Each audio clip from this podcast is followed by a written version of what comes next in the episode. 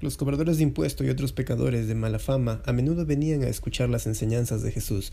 Por eso, los fariseos y los maestros de la ley religiosa se quejaban de que Jesús se juntaba con semejantes pecadores y hasta comía con ellos. Entonces Jesús les contó la siguiente historia. Si un hombre tiene cien ovejas y una de ellas se pierde, ¿qué hará? ¿No dejará las otras noventa y nueve y en el desierto saldrá a buscar la perdida hasta que la encuentre? Y, cuando la encuentre, la cargará con alegría en sus hombros y la llevará a su casa. Cuando llegue llamará a sus amigos y vecinos y les dirá, Alégrense conmigo porque encontré mi oveja perdida. De la misma manera, hay más alegría en el cielo por un pecador arrepentido que por las noventa y nueve justos que no se extraviaron y no piensan que deben volver. Un poco de paráfrasis de Lucas 15, del 1 al 7. Te invito a reflexionar en este episodio sobre cómo debemos conservar ahora la cosecha. No necesitan haber predicadores famosos. No necesitan haber nada más que un Jesús famoso entre nosotros. No necesitan haber grandes líderes. Necesitamos seguir al gran líder Jesucristo. No necesita haber el modelo anterior que era requerido e innecesario para inspirar. Ya es tiempo, formalmente,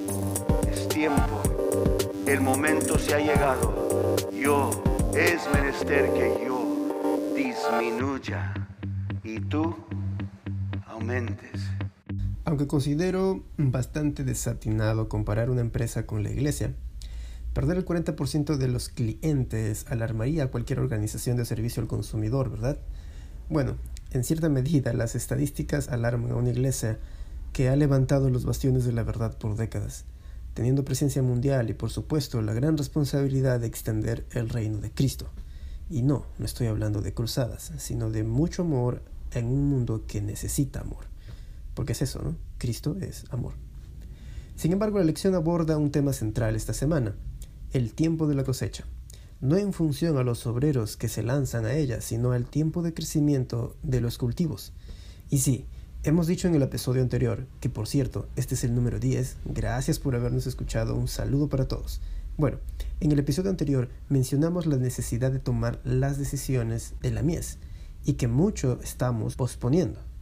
Sin embargo, el otro extremo es igual de dañino, pues todo discípulo maduro para la cosecha será un buen discípulo después que discipulará a otros, lo que podría haber sucedido. Pero ¿qué pasó con ese 40%? Según el pastor Justin Kim, es que no hemos desarrollado las fases del discipulado correctamente, sino que nos hemos enfocado en campañas masivas de bautismos gigantescos sin tener en cuenta el factor de la madurez de la mies. La pregunta aquí es, ¿es válido para mí como miembro de iglesia cuestionar este tipo de situaciones? Y la respuesta es compleja. Por un lado, la iglesia es la esposa de Cristo, y pues a nadie nos gustaría que hablen mal de nuestra esposa. Pero no podemos olvidar que la iglesia somos nosotros. Entonces, la revisión en función a crítica solo es válida cuando lo primero que hacemos es aplicarla a nosotros como la iglesia y luego a la institución. Bueno, la hermana White es clara en eso. Un miembro que no esté involucrado en la misión, pues terminará tarde o temprano acumulando el espíritu de crítica. Pero esos no somos nosotros, ¿verdad? En el club de los pecadores rescatados nuestra deuda es tan grande que no podemos tener tiempo para criticar. Así que en Lucas 15 encontramos uno de los acontecimientos más maravillosos en los evangelios.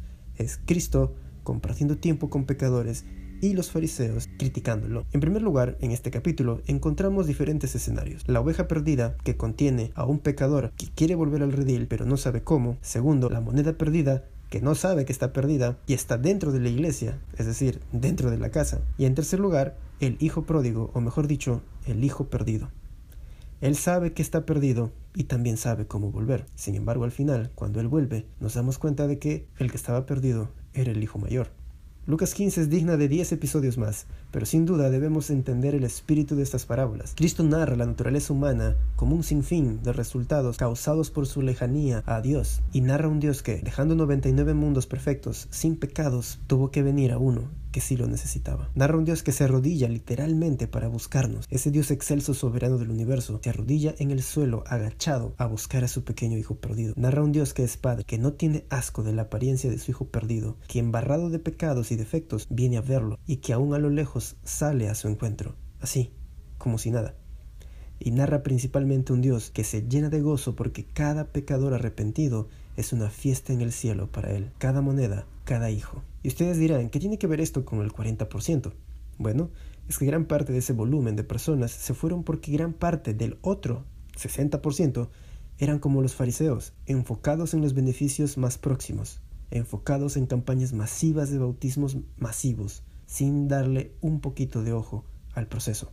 Cristo comía, se relacionaba, sembraba, cultivaba y así implantaba un centro de influencia que hacía que todos aplicaran el método de Cristo. O quizás somos nosotros los que nos sentimos mal porque no nos apoyan, porque estamos montando un centro de influencia y hay gente que no está interesada o que nos quiere dar la contra. Pero tranquilo, al final habrá gozo en el cielo. Así dice Cristo. Ese 40% probablemente no estuvo maduro para la cosecha. Eso no significa que no habrá gozo por uno de ellos que vuelva. ¿Ya ven? Ser un pecador rescatado es algo genial. Ser un pecador rescatado significa tener la voluntad para dejar atrás todos nuestros placeres, todas nuestras aspiraciones de autoridad o de fama. Al final es Él. La iglesia no es una institución solamente, somos nosotros. Si perdemos 40% nos quedaremos con pocos, pero como Gedeón, seremos los que vamos a terminar esa obra. Debemos ser conscientes de que la obra de la cosecha se conserva cuando se sigue y disfruta el grandioso proceso del discipulado. Así es como terminaremos de uno a uno la obra que traiga a Cristo de vuelta a esta tierra. Juan el Bautista vino a ser usado de Dios, dijo Jesús, no hubo otro hombre más grande que Juan. ¿Por qué? Juan vino a preparar al mundo para el próximo nivel, la llegada de Jesús. Y Dios nos ha prometido que tú ayudarás a preparar el mundo para la segunda venida de Jesús.